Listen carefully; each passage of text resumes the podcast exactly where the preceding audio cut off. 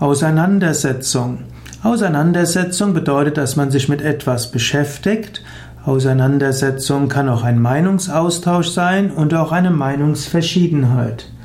Es ist wichtig, dass man auch bereit ist, sich mit anderen Meinungen auseinanderzusetzen.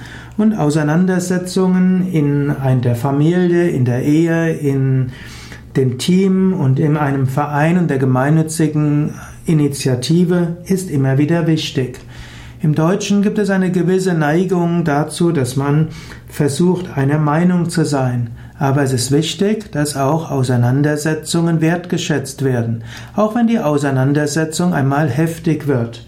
Man sollte die entgegengesetzte Meinung wertschätzen, man sollte sie kennenlernen, man sollte sich damit auseinandersetzen.